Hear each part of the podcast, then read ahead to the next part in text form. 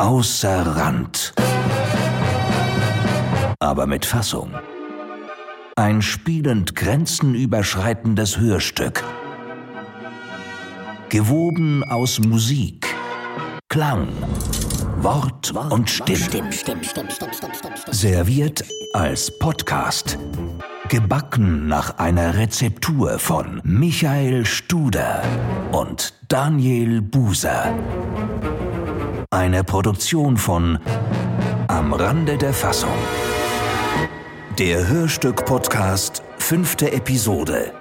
Mit einer Lesung über den Schweizer Kunstmaler Warlin. Das Schwierigste in der Malerei ist immer der Anfang. Der erste Pinselstrich und schon ist die Leinwand versaut. So erinnerte sich Friedrich Dürrenmatt an die Worte von Warlin, dem Maler und Freund. Warlin, alias Willi Guggenheim, hat verschiedene seiner Schriftstellerfreunde porträtiert. Neben Friedrich Dürrenmatt auch Max Frisch oder Jörg Federspiel. Beeindruckt von seiner Arbeitsweise schufen sie im Gegenzug literarische Porträts über ihn.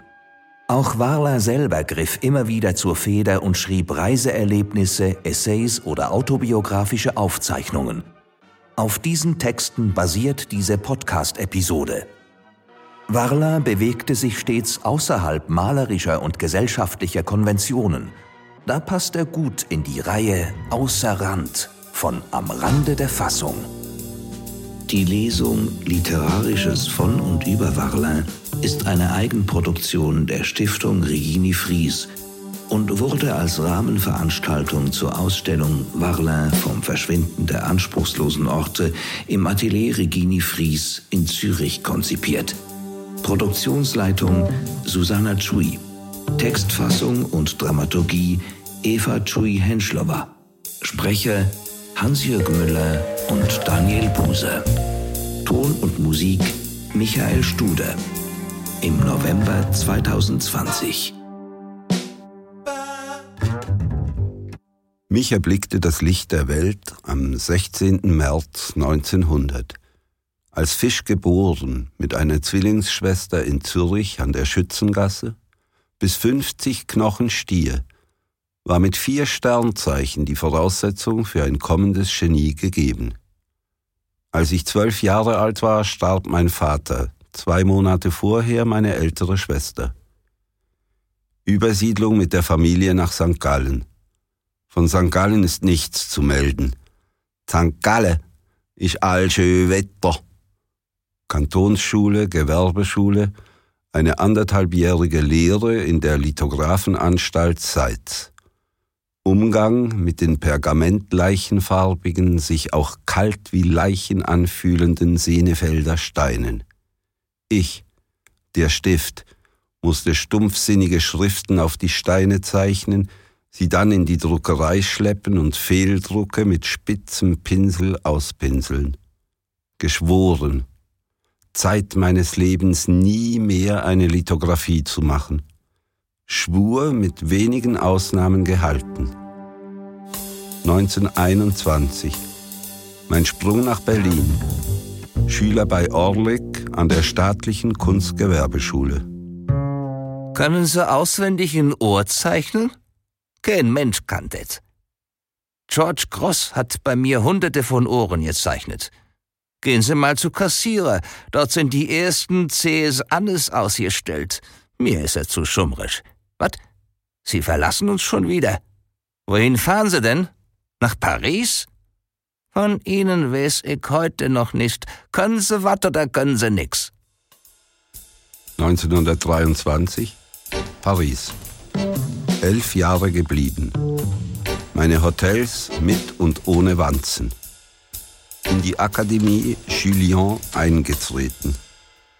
Warlin, damals noch Willi Guggenheim, ist seit einem halben Jahr in Paris, in der Stadt, in der er mit Unterbrüchen über zehn Jahre leben wird. In dieser Zeit entsteht der folgende Text. Zur Beerdigung der großen Tragödien. Man zieht in Frankreich den Hut, wenn man einen Leichenwagen sieht. Die Frauen machen das Kreuz. Das ist schön und erhebend. Der Tote liegt da und lässt mit einem wohligen Gefühl alle diese Ehrbezeugungen an sich vorbeigehen, ohne auch nur einen Finger zu rühren.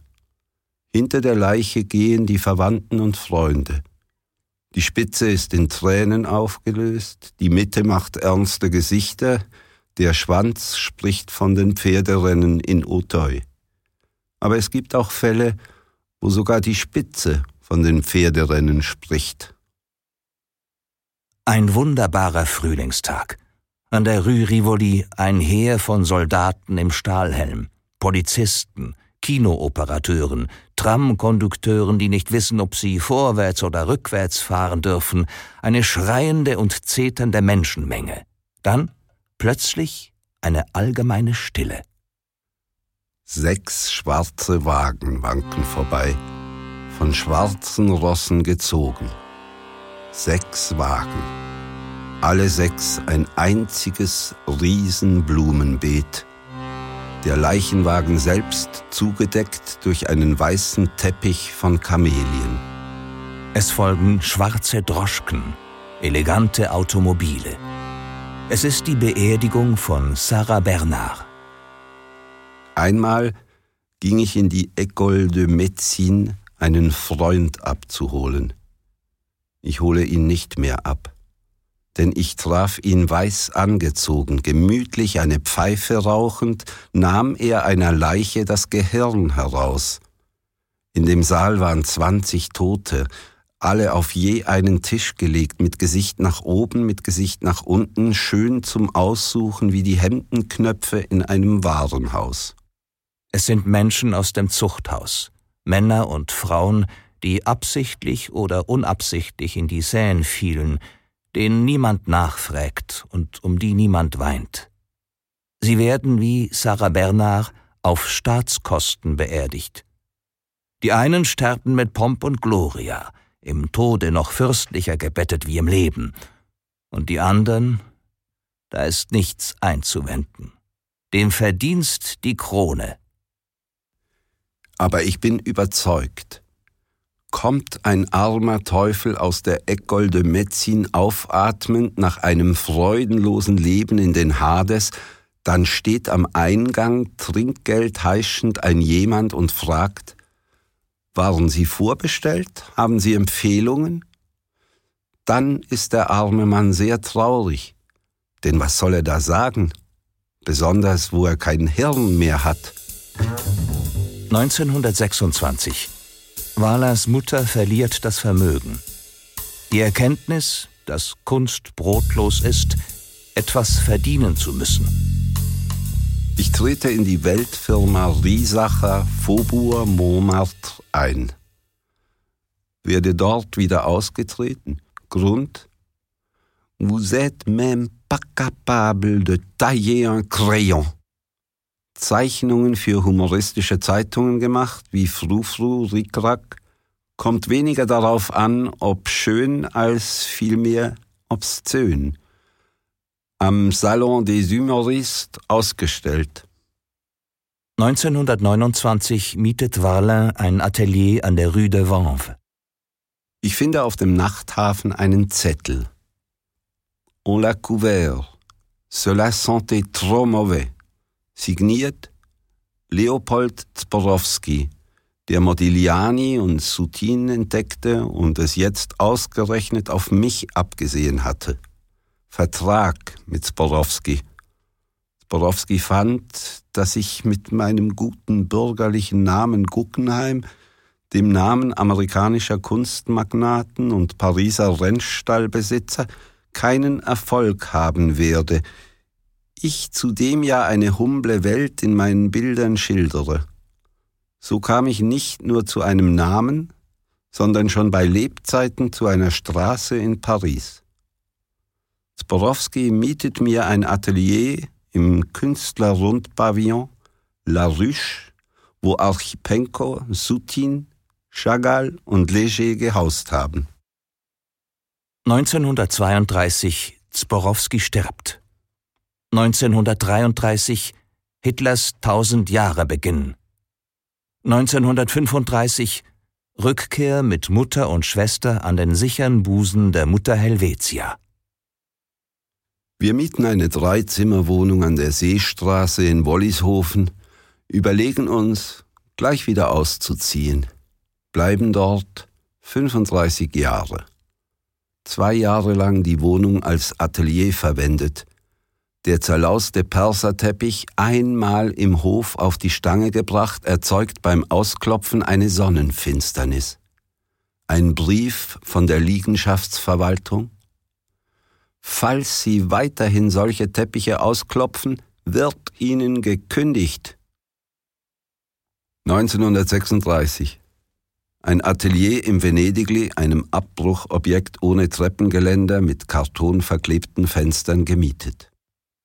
Mit Warla hausen dort die Maler Leo Leupi, der Däne Olsen, Gusti Vogt, der Bildhauer Louis Gonn, die zu früh verstorbenen Bildhauer Hans Hippele und Meinrad Marti.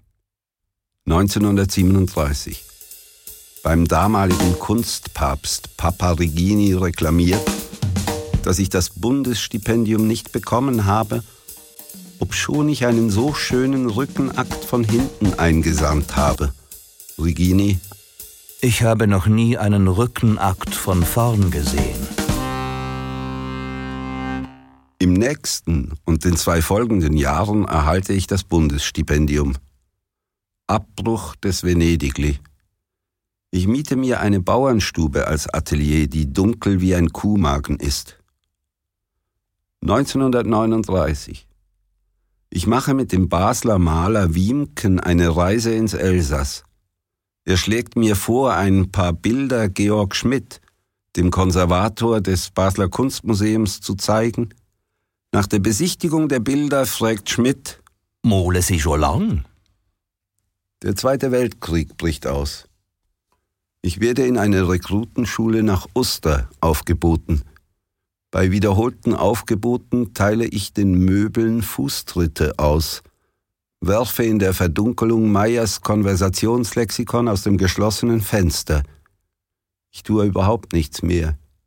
Schlendere in der Langstraße herum, verbringe die Nachmittage im Roland-Kino. Da ich nicht mehr male, langt es für drei Päcklein Golwas im Tag.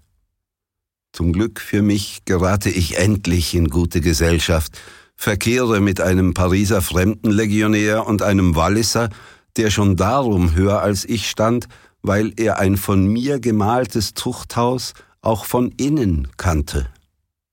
1944 Manuel Gasser schreibt die erste Kritik über mich in der Weltwoche betitelt Ist es Bluff oder mehr? Ich gewinne einen städtischen Wettbewerb. Thema Stadt Zürich mit einem gemalten Kantonsspital. Kritiker jener Zeit. Herr Stadtpräsident, würden Sie einen solchen Helgen in Ihrem Wohnzimmer aufhängen? In den Zürcher Nachrichten malt windschiefe Kasernen. Trister Graumaler. Ich stelle in der Galerie Moos am Limmatge aus. In den Zürcher Nachrichten Jetzt ist er bunt. Schade, dass er nicht mehr sein schönes Grau hat. Ich beziehe mit meiner Mutter und Schwester Schloss Goldenberg, eine obskure Villa in Feldbach. Ein gemaltes Bild aus jener Zeit. Meine Mutter in der Küche, Ratten und Mäuse bewachend.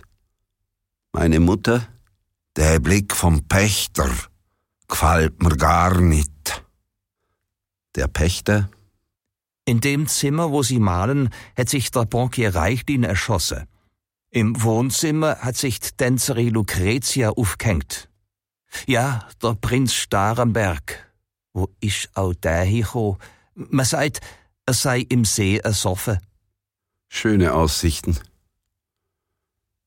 Des Kritikers Max Eichenbergers Gedichte retten mir das Leben.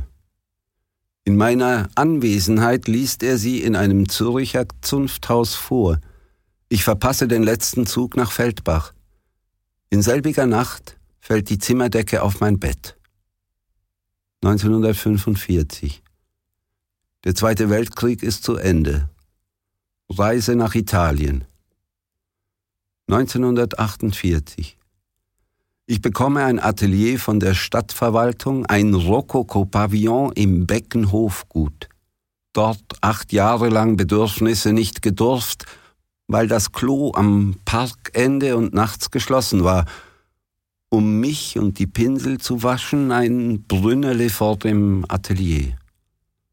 Franca Giovanoli erscheint im Atelier als Modell, erkundigt sich vorher über mich, erfährt, dass ich harmlos sei, dass ich mich hauptsächlich auf das Malen von Regenschirmen spezialisiert habe. 1952 stirbt Warlins Mutter. Im Januar und Februar sowie von Anfang Juni bis Anfang September 1955 ist Wahler in England, wo er sich hauptsächlich in Birmingham und in London aufhält. Downing Street 10 Als ich vor Downing Street 10 erschien, trat soeben der Außenminister Eden heraus. Er ließ auf ein paar neugierige Hans-Uli Stegers gezeichnetes Hasenmaul-Lächeln los. Steger ist ein vorzüglicher Zeichner. Es ist ein alter Trick unter Künstlern, dass sie sich loben, wenn sie sich nicht gegenseitig Konkurrenz machen. Dann verschwand the best angezogene Mann in the world. Eine Nelke im Knopfloch im Auto. Sofort Staffelei aufstellen. Ein Polizist nimmt mich in Beschlag. Donnerwetter, Downing Street darf nicht gemalt werden. Klappe Staffelei wieder zusammen. Er entdeckt darauf eine Transportklebeetikette mit Aufschrift Mettmenstetten. Sie kommen from Germany? Kann man einem Londoner Polizisten zumuten, zu wissen, wo Mettmenstetten liegt? Ich weiß eine Lösung. Malen Sie Downing Street durch das Gitter des Foreign Office. Dort werden Sie ungestört sein. Ob ich es war? Gaffer sind für Maler wie Fliegen. Renoir erzählte es Vollard, wie er mit Cézanne aufs Motiv ging, sich beide hintereinander aufstellten, hatte dieser ein System, indiskrete loszuwerden. Er ließ einen ebenfalls indiskreten Wind los. Aber wer hat neben der Malerei auch noch diese Fähigkeit? Jetzt werde ich den Polizisten nicht mehr los. Es gibt einen alten Zopf, noch aus der Stuart-Zeit, dass auf Boden des Foreign Office niemand stehen bleiben durfte, um Versammlungen und Attentate zu verhindern. Immer wieder gingen Herren im Ministerium ein und aus, Gentlemen in steifem Gocks mit gerolltem Schirm, Aktenmappen.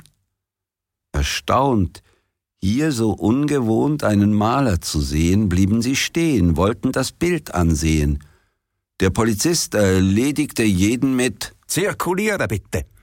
Kann man ein Bild malen von einem Polizisten bewacht, der ununterbrochen Zirkuliere bitte, zirkuliere bitte herunterleiert? Ich legte ein paar Linien, Flächen, sagte, dass ich ein anderes Mal wiederkomme. Kommen Sie morgen wieder, zur selben Zeit, dann habe ich hier wieder Dienst. Tränen der Rührung können einem über so hilfsbereite Polizisten kommen. 1956 Reise nach Venedig. Ich lief sechs Monate über die 400 Treppenbrücken und sah so viel Wasser, dass ich mich dem Alkohol ergab. Im Oktober 1958 reist Warler nach Spanien, wo er sich bis April 1959 in Malaga und dem nahegelegenen Almuñécar aufhält. Im Dezember, als Franca Giovanoli ihn besucht, entsteht das Bild des falschen Picasso-Hauses. Picassos Geburtshaus in Malaga. Der Mann, der sich mir in Malaga in einem Farbgeschäft vorstellte, nannte sich Don Juan Fernández Ricardo del Castillo, vom Beruf Pintor und Biografo von Pablo Picasso. Gastfreundlich wie die Spanier sind, nahm er mich sofort mit in die Wohnung. Vor seinem Haus spielte ein kleiner Junge, schön wie ein Knäblein von Murillo. Mein Söhnchen, Juan, komm hier, gib dem Herrn die Hand. Wir stiegen dann vier Treppen hoch in die Wohnung. Im Wohnzimmer unter künstlichen Blumen, die in kleinen rosa Plastikkornetten in schnörkelhaften, schmiedeeisernen Gittern an der Wand hingen, vor einem in Silber gestanzten, auf einen Holzrahmen aufmontierten Abendmahl frei nach Leonardo da Vinci, sprach er sofort von seinen Beziehungen zu Pablo. Er nannte ihn nur Pablo. Er reichte mir ein Fotoalbum. Erinnerung meiner Reise mit anderen Malageser Malern zu Pablo nach Cannes. Immer wieder sah man Picasso fotografiert, sich mit einzelnen Künstlern oder in Gruppen anscheinend in bester Laune unterhaltend. Auf einer Foto stand er gebückt vor der Rundtreppe, die zum Eingang der Villa führt, mit Bildern in der Hand, diese zu einer kleinen Kunstausstellung auf den Stufen der Treppe arrangierend – und hier am Bildrand, das bin ich. Ich half Pablo, die Bilder der Künstler aus Malaga, die wir mitgebracht haben, aufzustellen. Schon die Foto zeigte, dass diese Maler vom Genie nur die letzten drei Buchstaben hatten.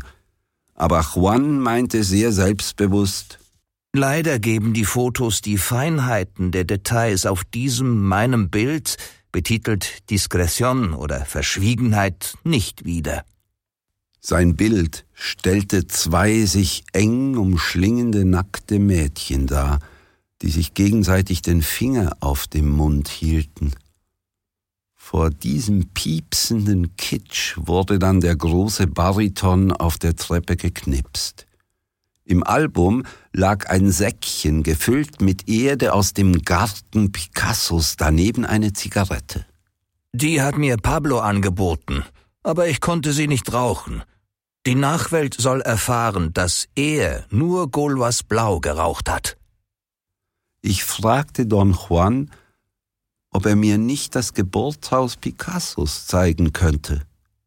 Wir verabredeten uns für den nächsten Morgen. In der folgenden Nacht ging ein sintflutartiger Regen über Malaga nieder. Der Eingang zu meinem Hotel wurde überschwemmt, die Loge des Concierges sah wie das Häuschen für eine Bootsvermietung aus. Punkt elf Uhr erschien Don Juan. Ein Hoteldiener musste mich zu seinem großen Gaudi auf dem Rücken aus dem Hotel tragen. In strömendem Regen schleusten wir nun durch Malaga. Bald tropfte mir das Wasser sogar von der Brille. Ich wendete ein, dass ich wegen Picasso nicht pflotschnass werden möchte. Geduld, wir sind gleich dort. Aber ich will Ihnen alle Stätten der Wirksamkeit Pablos zeigen. Wir gingen an der Schule vorbei. Plaza de Dibujo, wo er seinen ersten Zeichenunterricht erhielt, bevor er nach Barcelona ging. Hier hat schon Pablos Vater als Zeichenlehrer unterrichtet, übrigens ein sehr mittelmäßiger Maler im Vergleich. Tropfend wie eine Dachrinne standen wir schließlich auf der Plaza de la Merced vor dem Geburtshaus Picassos. Dieser Platz, der einem Pariser Square gleicht, ist von bürgerlichen Häusern umgeben, in der Mitte ein Obelisk von klassisch geformten Steinbänken umstellt. Dieses an im Bürgerkrieg von 1831 erschossene Revolutionäre erinnernde Denkmal steht vor dem Zimmer des späteren Revolutionärs Picasso. Man könnte meinen, Pablo habe diesen Obelisken mit der Muttermilch eingesogen. Am anderen Tag saß ich auf einer der Steinbänke und malte das Haus. Ich will mich nicht dabei aufhalten, darüber zu schreiben, was das Erscheinen eines Malers in Malaga bedeutet, wo die Leute ihre Zeit mit Herumstehen verbringen. Es wurde ein richtiger Volksauflauf. Der Schreiner, der unten im Haus Picassos die Werkstatt hat, überquerte sofort den Platz, um zu sehen, was da gedreht werde. Malen Sie das Haus im Auftrag? Nein, ich male das Haus, weil es das Geburtshaus Picassos ist. Ich hätte ebenso gut sagen können, dass hier die Jungfrau von Orléans gewohnt habe. Der Mann, der im Haus Picassos wohnt, hat noch nie etwas von Picasso gehört. Die Wohnung Picassos im ersten Stock hat nur zwei gegen die Straße schauende Zimmer. Das eine Fenster war geschlossen, die Läden zugemacht. Geschlossene Läden deuten auf Reise, Kündigung, Abschied auf ewig.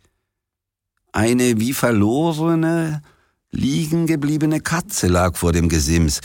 Die Versuchung war nahe, sie mit den Zügen Picassos zu malen. Hat der nicht denselben runden Kopf, die großen Augen, die witternde Schnauze? Nach drei Stunden legte ich die Pinsel nieder. Ich hatte beobachtet, wie ein Mann abseits stand, mich intensiv fixierte. Der Mann kam nun etwas zögernd auf mich zu.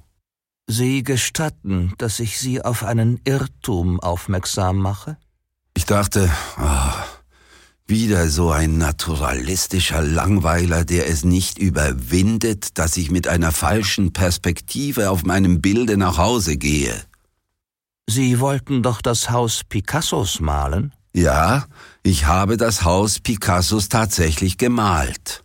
Nein, Sie malten eben nicht das Haus Picassos. Er machte eine Zweivierteldrehung, streckte Arm und Finger aus nach der entgegengesetzten Seite des Platzes. Etwa zwanzig Köpfe drehten sich herum, wie bei einem Tennismatch. Sie malten das verkehrte Haus. Picasso wohnte Plaza de la Merced Numero 15, übrigens nicht im ersten, sondern im dritten Stock. Jetzt gingen meine Reifen platt. Ich war also irregeführt worden. Ich vermute, dass auch Don Juan irregeführt worden war. Ich vermute sogar, dass er, stolz wie ein Spanier, sich vor mir keine Blöße geben wollte, als Biografo von Pablo Picasso nicht einmal dessen Geburtshaus sicher zu kennen. Ich schleppte das Bild ins Hotelzimmer ab. Dort stellte ich es auf einen Stuhl.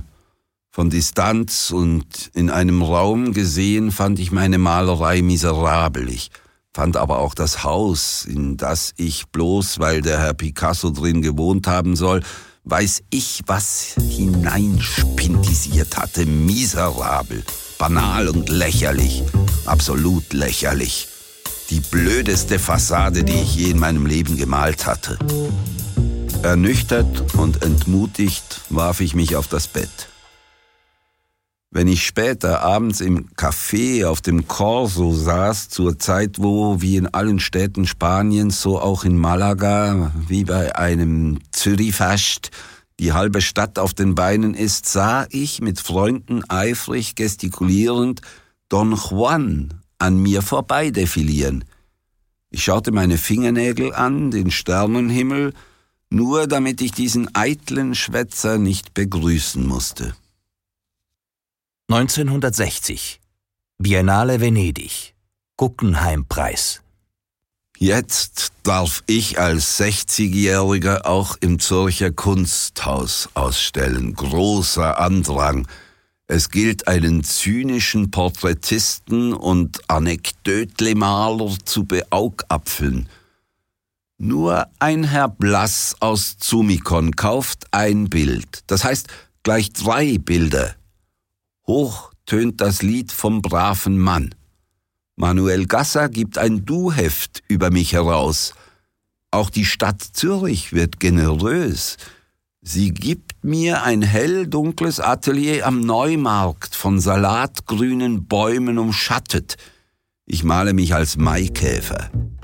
Die Schneiderin Ella bezieht ein Hinterzimmer in meinem Atelier. Zwei Jahre lang male ich auf Degas Spuren, male die Schneiderin, die Putzmacherin. 1963, ich heirate die Franka. Friedrich Dürrenmatt, Warlin. Wann ich diesen außerordentlichen Maler kennenlernte, weiß ich nicht genau. Ich kann mir vorstellen, im Januar 1961. Es war in der Kronenhalle. Er galt als Kauz. Aber da es damals auf und hinter der Bühne noch von Käuzen wimmelte, war ich übersättigt. So gab ich den erst Monate später einer Laune nach und besuchte ihn im Atelier. Ich geriet in eine Mausefalle. Die Maus war ich. Und seitdem hat mich die Beschäftigung mit Warler nicht mehr verlassen. Ja, ich darf sagen, ich lebe mit ihm. An der Längswand meines Arbeitszimmers hängt seine Heilsarmee, das Gruppenbild der Gitarrebrigade Zürich Zentral. Drei Männer und sechs Frauen, fromm und entschlossen für das Gute zu kämpfen, und doch habe ich die Abgründe hinter ihren Gesichtern nie ausloten können. Etwas unheimlich Verkniffenes und Verstecktes scheint bisweilen in einigen von ihnen zu lauern. Auf Tannenholz gemalt stehen sie, ist es draußen finster, wiedergespiegelt von meinem Fenster wie im Nachthimmel. Doch sind es nicht die einzigen von Warlans Geschöpfen, die mich umgeben. Ein sich langweilendes Liebespaar etwa? Mir gegenüber der Mann im braunen Mantel, der sich gerade noch in die Vespasien zu schleppen vermag? Die Neapolitanerin, die nicht mit Wala schlafen wollte, weil er nicht katholisch war? Die telefonierende Polizistin in der roten Kabine irgendwo an einem schottischen Strand? Die schwarz gekleideten Frauen, sich zu einer Beerdigung gruppierend, Zähle ich alle zusammen, die seine Bilder in meinem Arbeitsraum bevölkern, komme ich auf 34. Die Kaiserin Elisabeth nicht mitgezählt. Doch ist es ihr Grabmal in Territe, das Warlein gemalt hat, und gleich nebenan Romy Schneider, während der stolze Gärtner davor ihr Attentäter sein könnte, jener der Kaiserin natürlich. So schreibe ich stets inmitten eines Publikums, das Warler um mich herumgestellt hat. Und mein Freund Hugo Lötscher, von Warner gemalt, schaut mich prüfend und voller Hintergedanken an, wenn ich mein Atelier verlasse. Die Leinwand musste um 20 Zentimeter gekürzt werden, damit sie in den Korridor passte, an dessen Ende sie steht. 1963 Reise nach Napoli. Ausschlaggebend für meinen Entschluss war die Lektüre einer Sonderbeilage über Neapel in einer Wochenzeitung. Darin schrieb ein weltreisender Nibelunge in nordischer Überlegenheit über den südländischen mit den Händen gestikulierenden Lazzaroni genau Folgendes. Wer nach Neapel fährt, wird schon am Bahnhof als Fremder sofort erkannt, übervorteilt, betrogen. Er wird von Horden wildernder Knaben überfallen, ausgeplündert. Er kann froh sein, mit dem nackten Leben davonzukommen.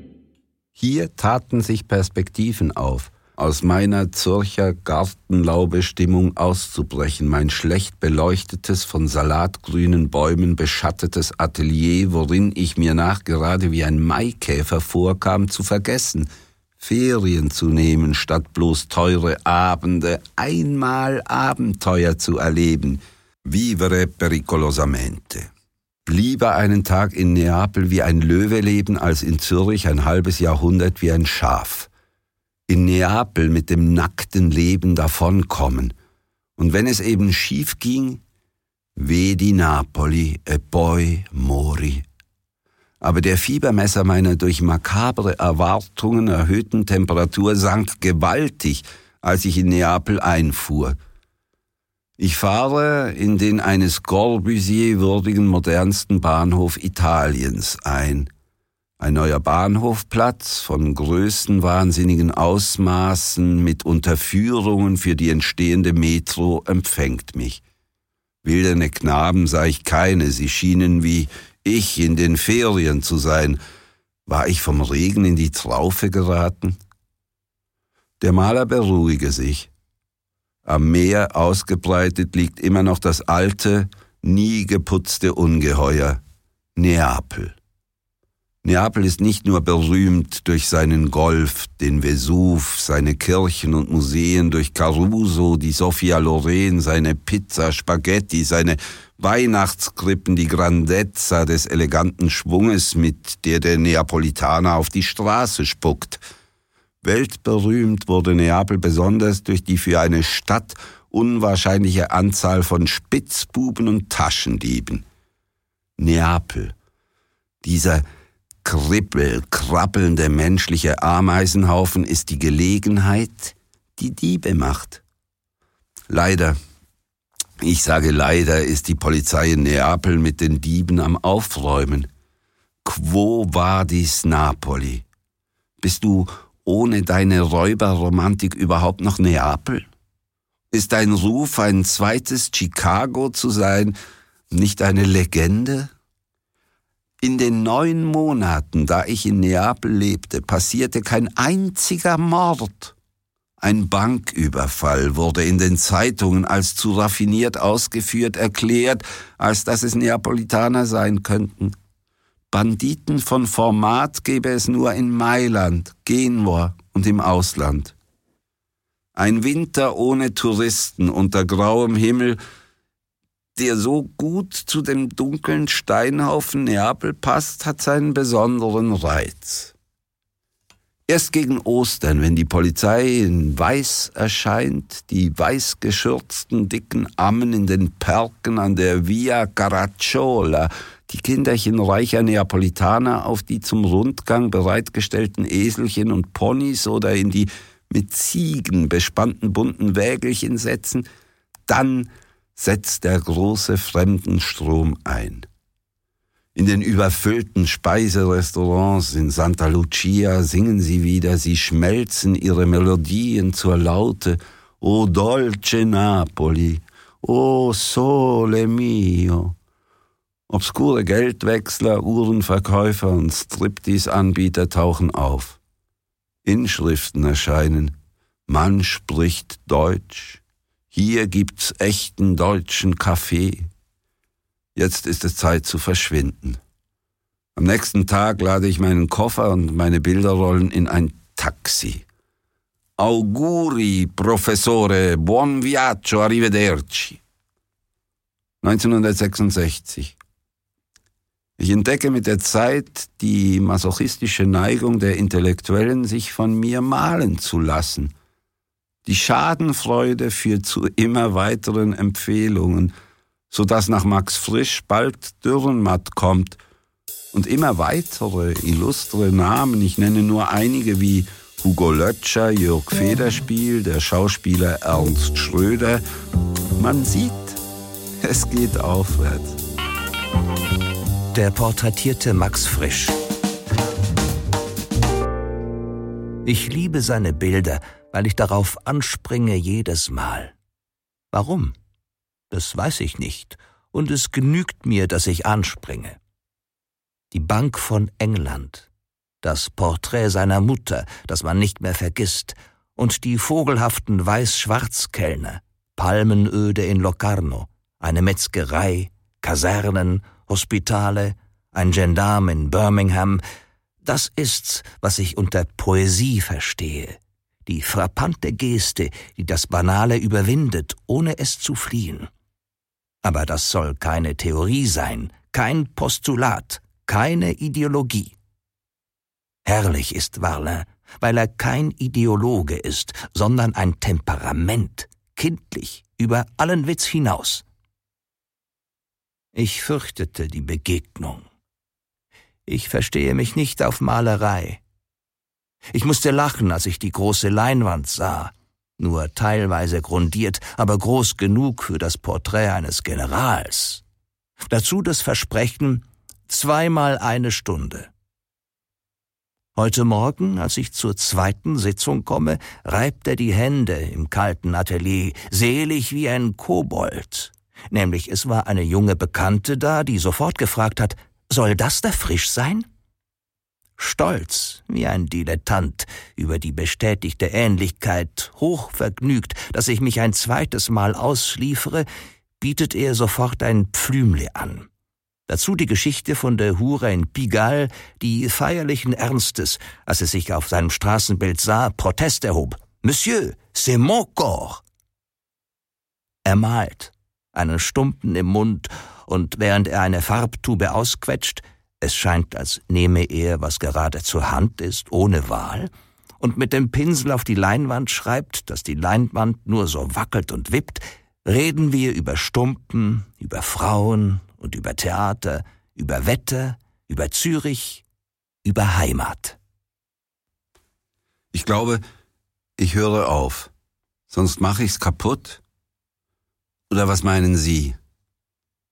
Jetzt nur noch die schwarze Hose.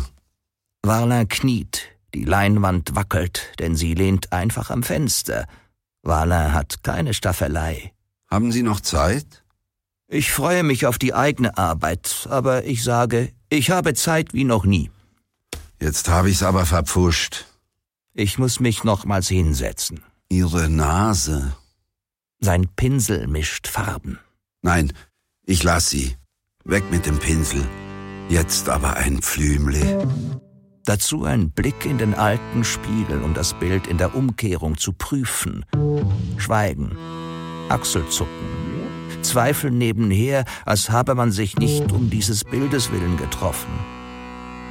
Ich habe in der Tat noch keinen Mann von Reife getroffen, der spontaner wäre als Warlin, wenn er vor seinem Bild steht und sich dem eigenen Urteil aussetzt, wenn er sagt, was ihn betrifft oder schweigt. Intelligenz ohne Theorie. Er putzt sich die Finger. Es ist später, als wir meinten. Die Zeit verging im Ereignis auch für mich. Nein, es ist gut. Wo gehen wir essen? Wir stehen im Mantel, Blick zurück. Nein, das sind nicht Sie. So sind Sie gar nicht. Sie sind ja viel fröhlicher, Herrgott nochmal und überhaupt. Jetzt wirft er den Putzlappen hin. Ich lade Sie ein, auch wenn ich's verpfuscht habe, das wollen wir feiern, frisch.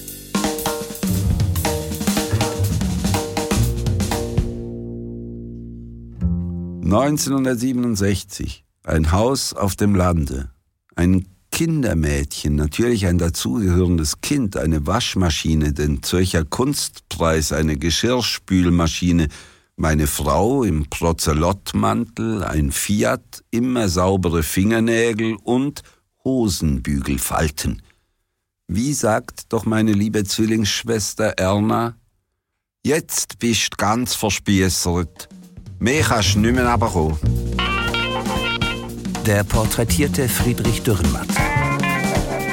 An jenem Nachmittage in seinem Zürcher Atelier, als Warler mich zum ersten Mal porträtierte, imponierte mir die Hartnäckigkeit, mit der er eine Leinwand, zwei auf 1,4 Meter, die immer wieder hinfiel, in den freien Raum zu stellen versuchte. Er malte ohne Staffelei und schaffte es endlich auch. Möglich, dass die Leinwand nicht ganz frei stand, möglich, dass sie sich irgendwo und irgendwie an die Mauer oder an einen Sessel lehnte. Doch einem anderen als Warler wäre sie immer noch hingefallen. Er schien beim Malen kaum die Leinwand zu berühren. Er malte mich als eine Mischung von Ganghofer und Nero. Möglich, dass Warler damit, listig wie er ist, eine literarische Kritik verpackte. Als er mich zum zweiten Mal porträtierte, hatte er, wohl unzufrieden mit seinem ersten Versuch, plötzlich Schwierigkeiten. Er beschloss, mich zu zeichnen. Den Wänden seines Ateliers entlang staffelten sich die Bilder. Auf einem Tische türmten sich Unmengen von Speisen, Bündnerfleisch, Schinken, Cervella, Sardinen, Käse, Brötchen, wohl als Lockmittel für mein Modellsitzen gedacht – doch ein Papier zum Zeichnen ließ sich nicht auftreiben. Nicht nur mein Kopf machte ihn zu schaffen. Er plante, mir einen Hintergrund zu geben. Er hatte einmal einen spanischen Friedhof gemalt, ein Riesengemälde, dessen Bruchstücke zwischen den dagegen gestellten Bildern sichtbar waren. Vor dieses triste Monumentalwerk wollte er mich postieren. Vertrauter mit mir geworden, sah er dann davon ab. Er malte nur noch mich, als Sitzenden, einem surrealistischen Oscar Wilde angenähert, der Hochhuts Churchill spielt, ein Glas Whisky in der einen und eine Zigarre in der anderen Hand. Als ich ihm Monate später über den Weg lief, starrte er mich vorwurfsvoll an und brummte ah, Sie sind gar nicht so dick, wie ich Sie gemalt habe. Ich hatte wieder einmal vor seiner Kunst nicht bestanden. Nach einer Aufführung der Wiedertäufer gratulierte er mir herzlich begeistert. Toll. Ich habe wunderbar geschlafen. Als ich ihn darauf in seinem Atelier besuchte, hatte er den Hintergrund eines Porträts frisch überstrichen, mit einem knalligen Cadmiumgelb. Ich hatte das Porträt immer geliebt. Es stellte ein aufgedonnertes italienisches Dienstmädchen dar, eine Sophia Loren der Küche. Ich war über das neue Gelb entsetzt und sagte es ihm. Ziemlich deutlich und ziemlich grob. Er war auch leicht bestürzt. Ich habe vorhin noch Cadmiumgelb auf der Palette gehabt und es irgendwo anbringen müssen.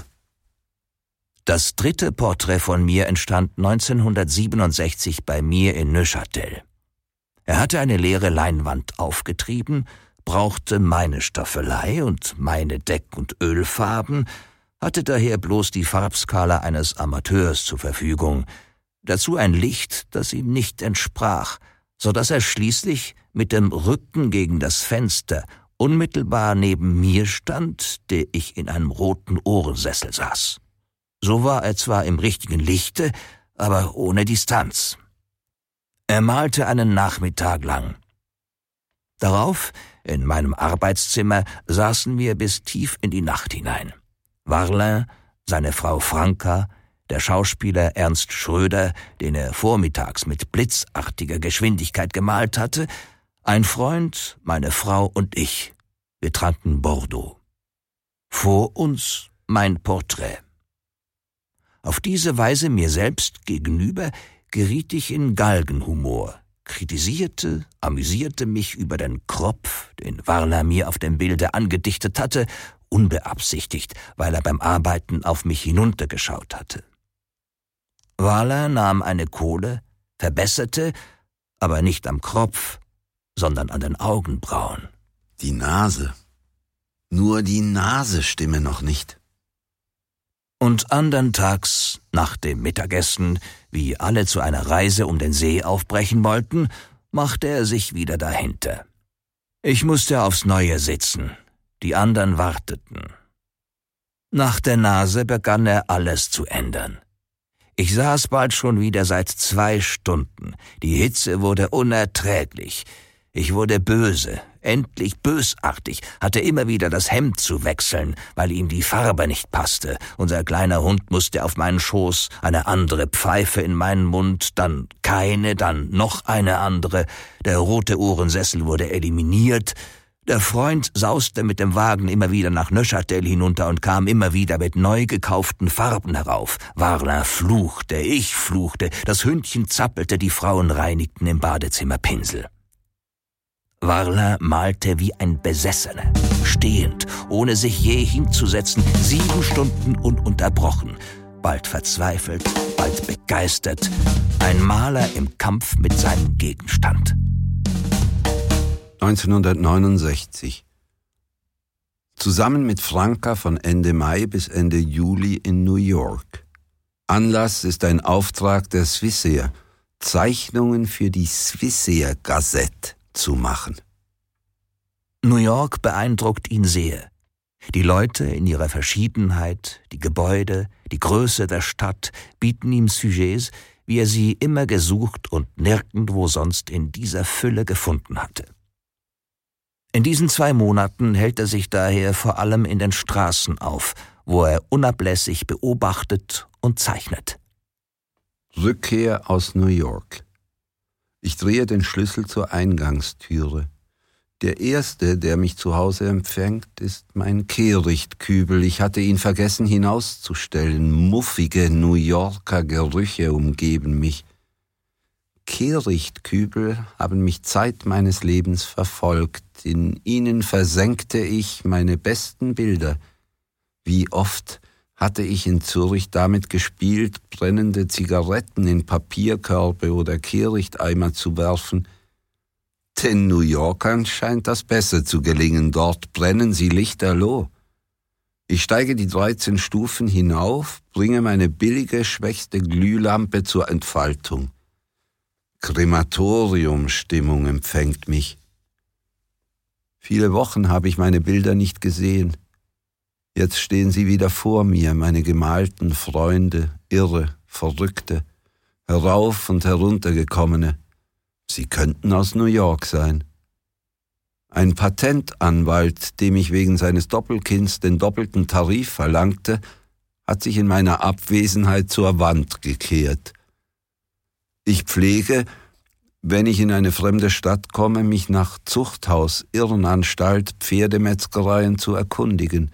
Dort sind die ärmsten, also malbarsten Quartiere. Dort verkehren Menschen, keine Kleiderständer. Bügelfalten, Krawatten, rein dekorativer Unsinn, der uns im wahren Sinne des Wortes zum Hals heraushängt, sind nicht meine Spezialität. Die Irrenanstalt in New York, sie lag rund um mich herum. Ich brauchte sie nicht zu suchen. Unter den Bildern ziehe ich meine gemalten Clochards hervor – nach New York sehen diese heimatlichen biederen Gottfried Keller und Hermann Greulich Köpfe harmlos aus. Amerika maßlos auch im Elend bot mir da ganz andere Existenzen. An der Bowery lagen sie zu Hunderten herum, zerlauste Hemingway-Bärte irre Esra Pounds nebeneinander, ineinander, sogar übereinander, Schwarze neben weißen Frauen, neben Männern, wenn nicht der Sommer sie entkleidete, waren es die Fetzen, die sie trugen, hinten und vorne geöffnete Hosen, die Intimstes freilegten, Narben ihrer Schlägereien durch Tätowierungen verschönt, bloßlegend, Schwielen, Geschwüre, Geschwülste, Schweren zeigend, wenn schmutziges Pflaster Verbände nicht die Sicht verhinderten. Alle Maße sind vertreten, Riesen neben Zwergen, Nie hatte ich vorher gemerkt, dass sich Armut auf einem großen, dicken doppelt ausbreitet als auf einem kleinen, dünnen. Nicht umsonst sagt man langes Elend. Ich schaue mich im Spiegel an, ich bin sichtbar gemagert. Kein Wunder. Ein Polizeibericht hat gelautet, man hat den Mann in Manhattan wochenlang, tagelang, oft sechs Stunden hintereinander ununterbrochen herumlaufen sehen. Ein illuminierter Verrückter, Ausländer, Schweizer.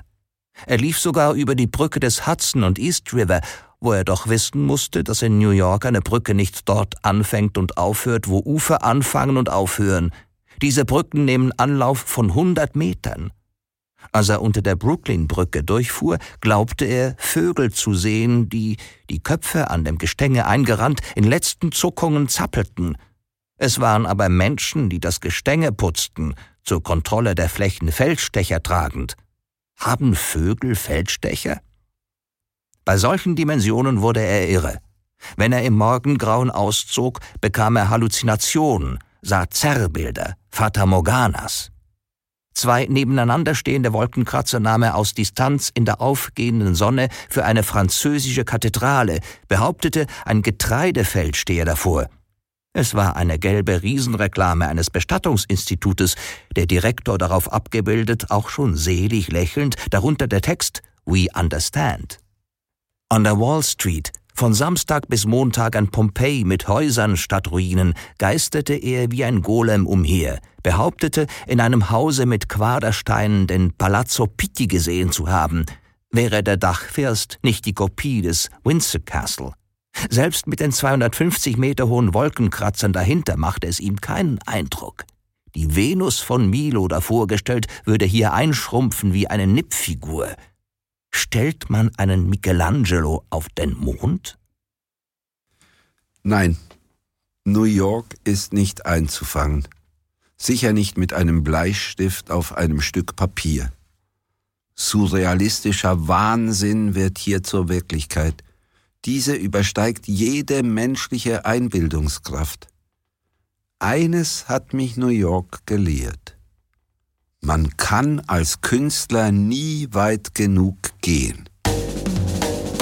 Der porträtierte Jörg Federspiel. Du hast ein schönes Haupt, edle Züge, ausdrucksvolle Augen, schwer zu machen, sehr schwer.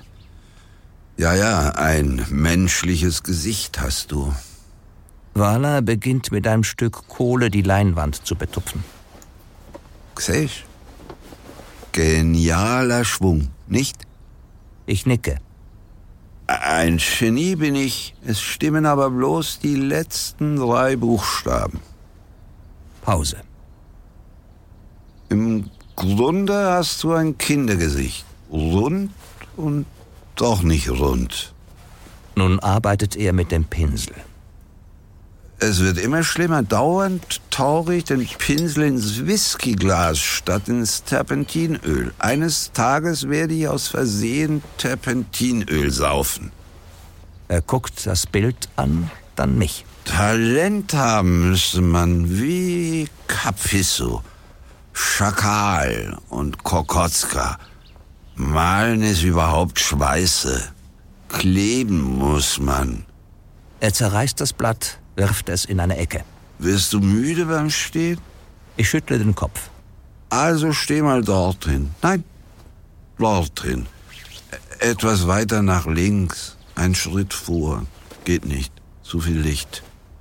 Stell den Nachttopf dort auf die Seite oder willst du dich auf den Nachttopf setzen? Wäre vielleicht eine Lösung. Achtung!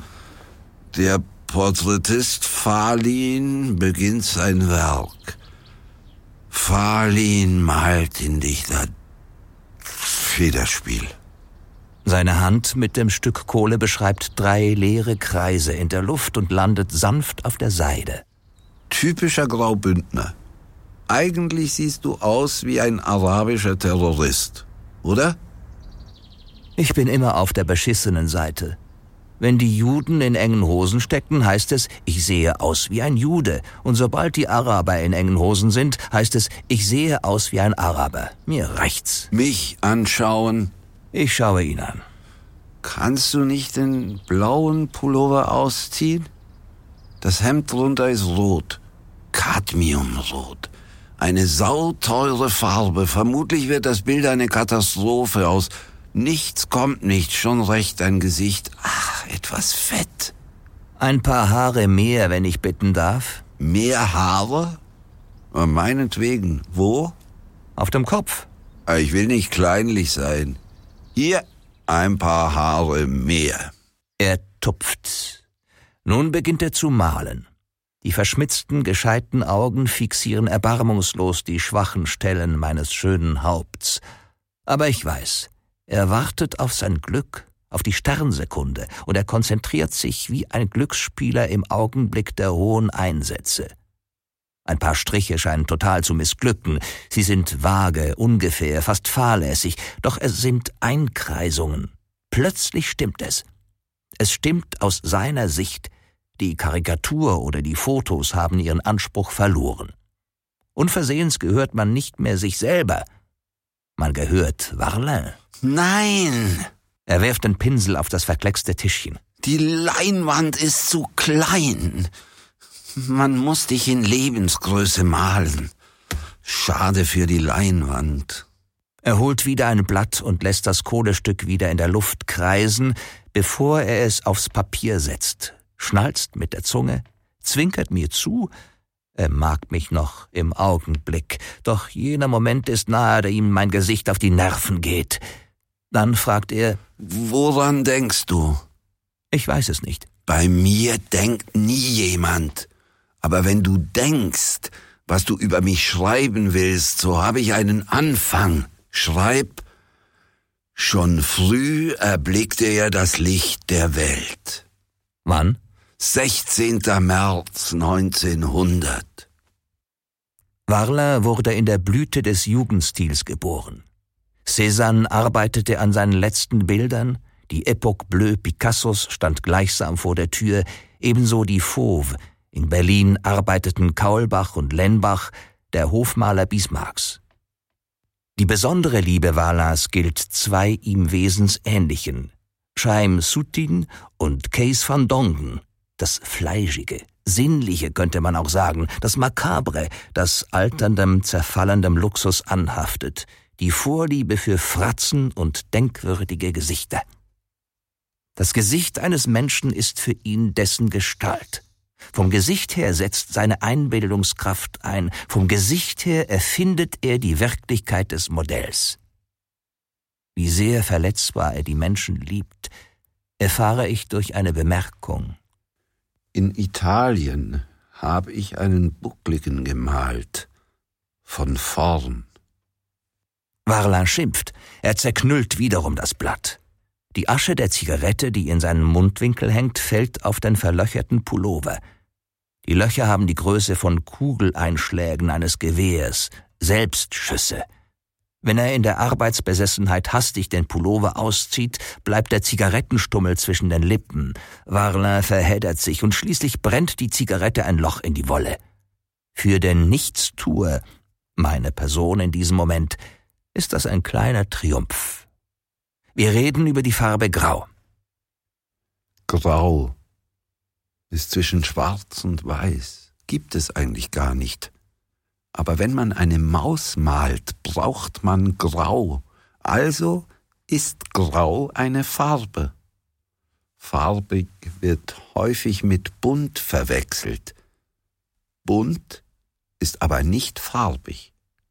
Die Leute und die Künstler glauben, nur mit Farbe könne man schildern, darstellen. Farbe ist für sie einfach und a priori Fröhlichkeit. Das ist Unsinn. Er schnalzt mit der Zunge. Unsere Augen begegnen uns starr, fast unpersönlich. Was machst du in Amsterdam? Mit meiner Zwillingsschwester Erna will ich in Amsterdam den 70. Geburtstag hinter mich bringen, zu zweit allein. Die Bilder von Franz Hals anschauen, der einzige Maler, von dem man überhaupt nichts lernen kann. So gut ist er. Talent und Genie. Varlins Freund Giacometti hatte Genie, nicht viel Talent, meint er. Und gleich beginnt er zu meckern. Dauernd das Gerede vom armen Alberto, vom armen, hungernden Alberto.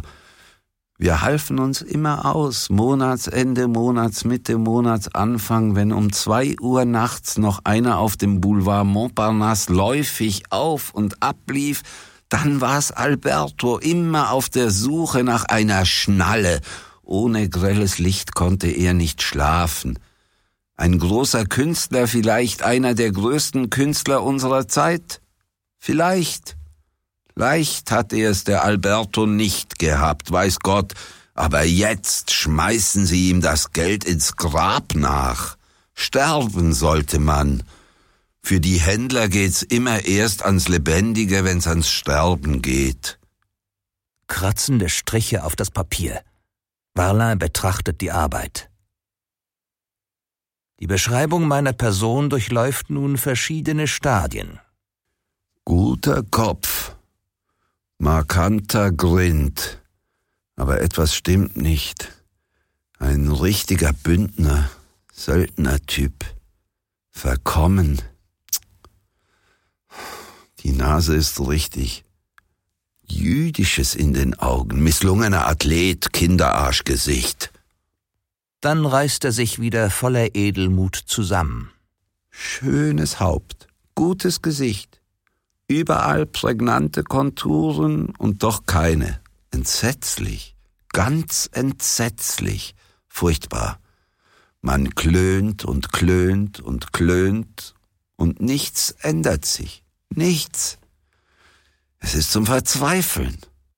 Das nächste Mal wird es klappen. Ich bin in Form. Du bist in Form? Hm, wozu?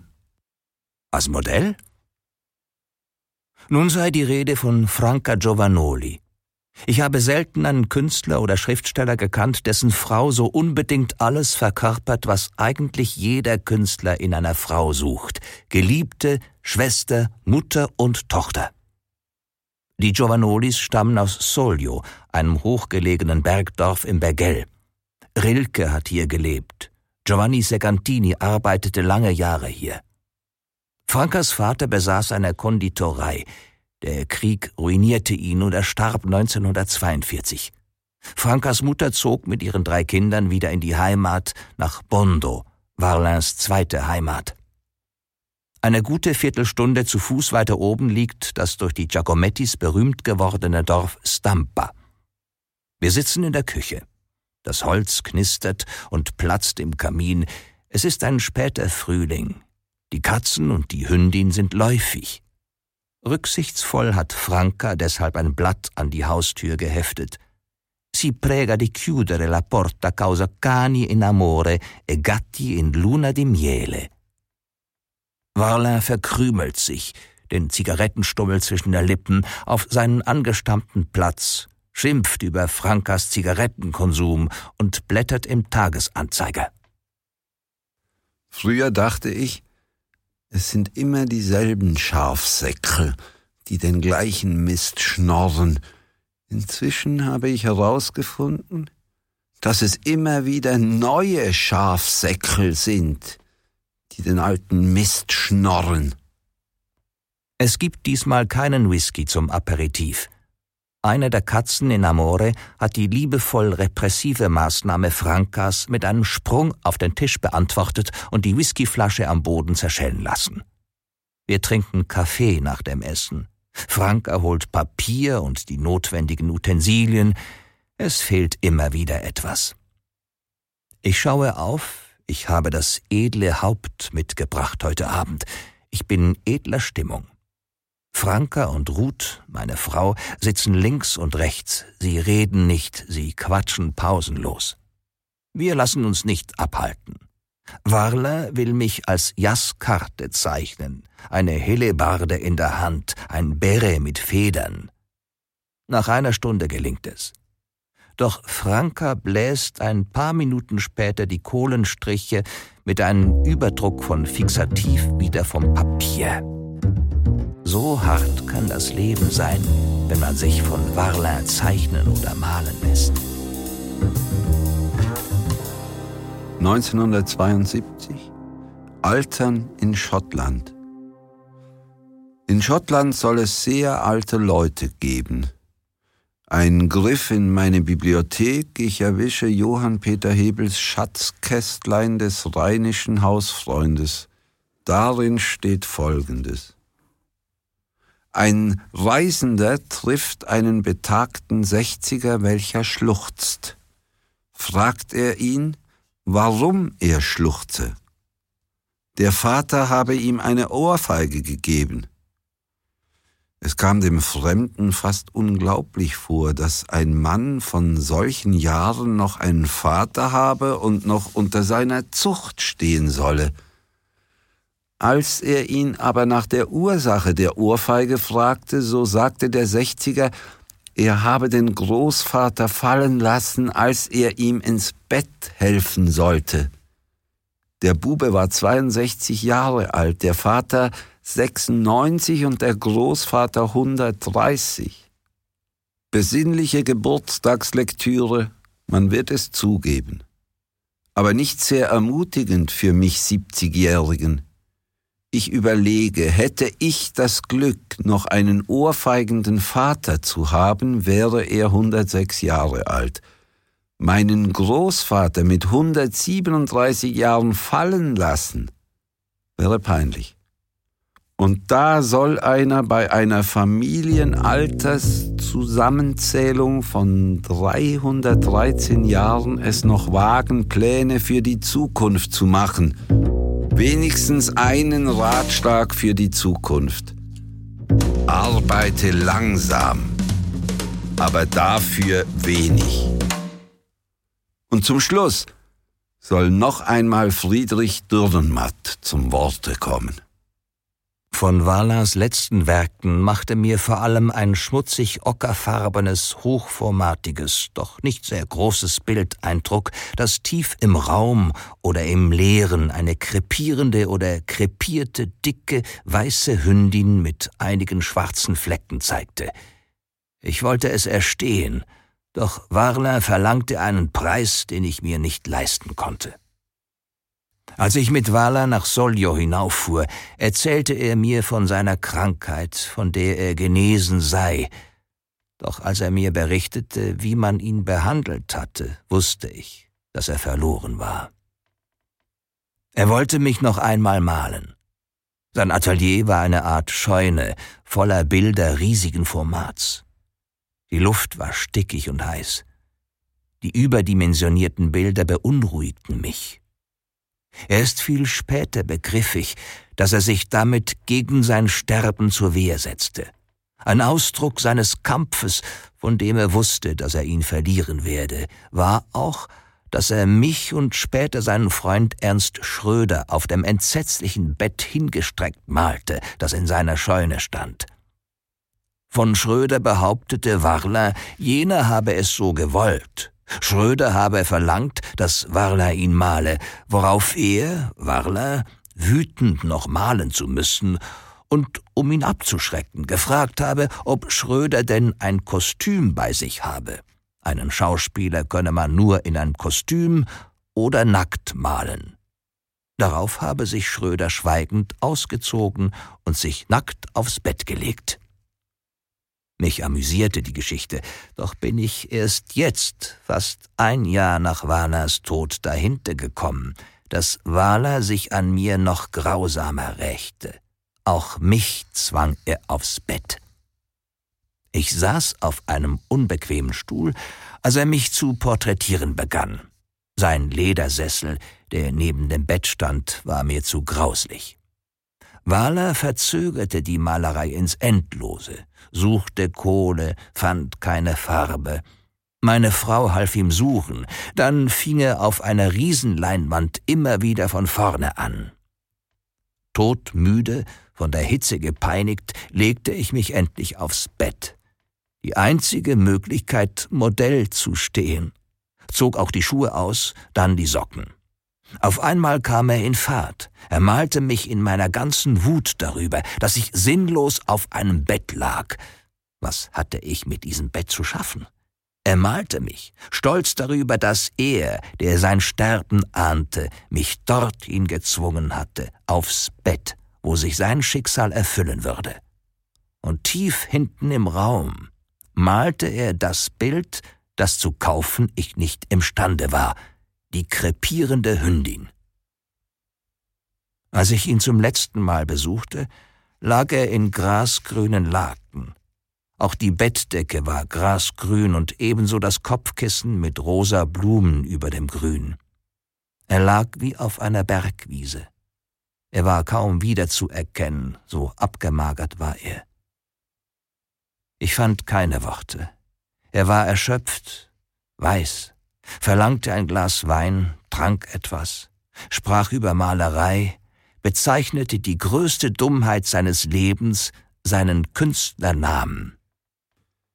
Ein Guggenheim sollte sich nicht Wala nennen. Das Schwierigste in der Malerei sei immer der Anfang, meinte er später. Der erste Pinselstrich und schon sei die Leinwand versaut. Er forderte mich auf, ihn zu zeichnen. Er wolle etwas schlafen.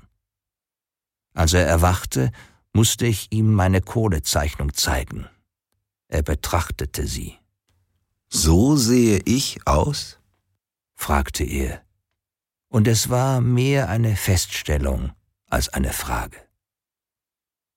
Kaum eine Woche später ist Warla gestorben. Am Tag nach der Beerdigung ging ich allein durch das Dorf. Das Haupttor des Friedhofs war verschlossen und den Nebeneingang fand ich nicht. Ich suchte sein Atelier auf. Auch hier gab es kein Eindringen. An der Tür war ein Zettel mit seiner Schrift befestigt. Wegen Betriebsferien geschlossen. Außer Rand. Der Hörstück-Podcast. Fünfte Episode. Mit der Lesung Literarisches von und über Warlin. Eine Produktion von Am Rande der Fassung. Produziert im Studio Blauer Wolf. Basel im Jahre 2021 nach Christus. Im Frühling, vor dem Sommer, vor dem Herbst, vor dem Winter, vor und nach, noch mittendrin in Corona. Pandemia etua e nostra.